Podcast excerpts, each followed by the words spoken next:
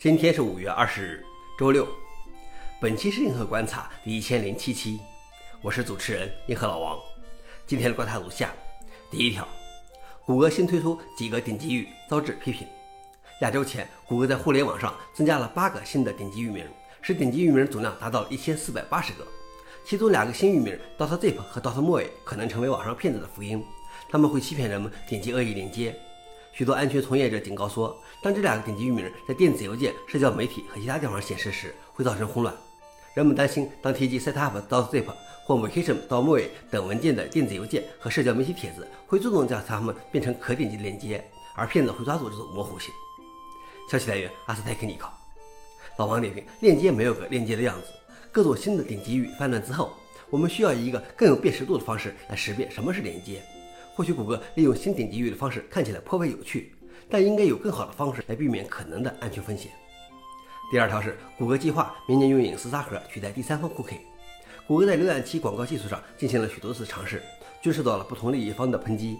谷歌的最新计划是从2024年开始，将把百分之一的 Chrome 用户迁移到隐私沙盒，禁用第三方 cookie，并在2024年底完全淘汰第三方 cookie。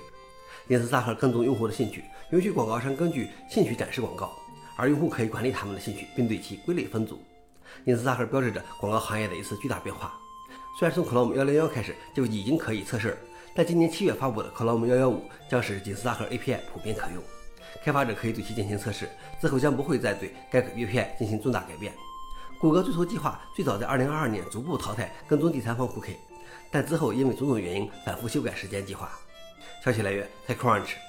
老王点评：其实广告技术本身就是一种对隐私的破坏，无论这种技术有多么先进。所以，即便看起来现在替代第三方 cookie 的技术有所进步，但是广告经济的本质决定了你在广告商眼里就是一定被清晰画像的。最后一条是，三星不会将其手机上的默认搜索引擎替换成必应。据报道，世界上最大的智能手机制造商三星已经暂停了一项内部审查，该审查曾探讨过在其移动设备上用必应取代谷歌。这个潜在的转换将取代谷歌成为预装在三星的智能手机上的互联网网页浏览应用的首选搜索引擎。消息来源：华尔街日报。老王点评：看起来必应想要在默认搜索引擎市场上攻城略地，谷歌不会坐以待毙。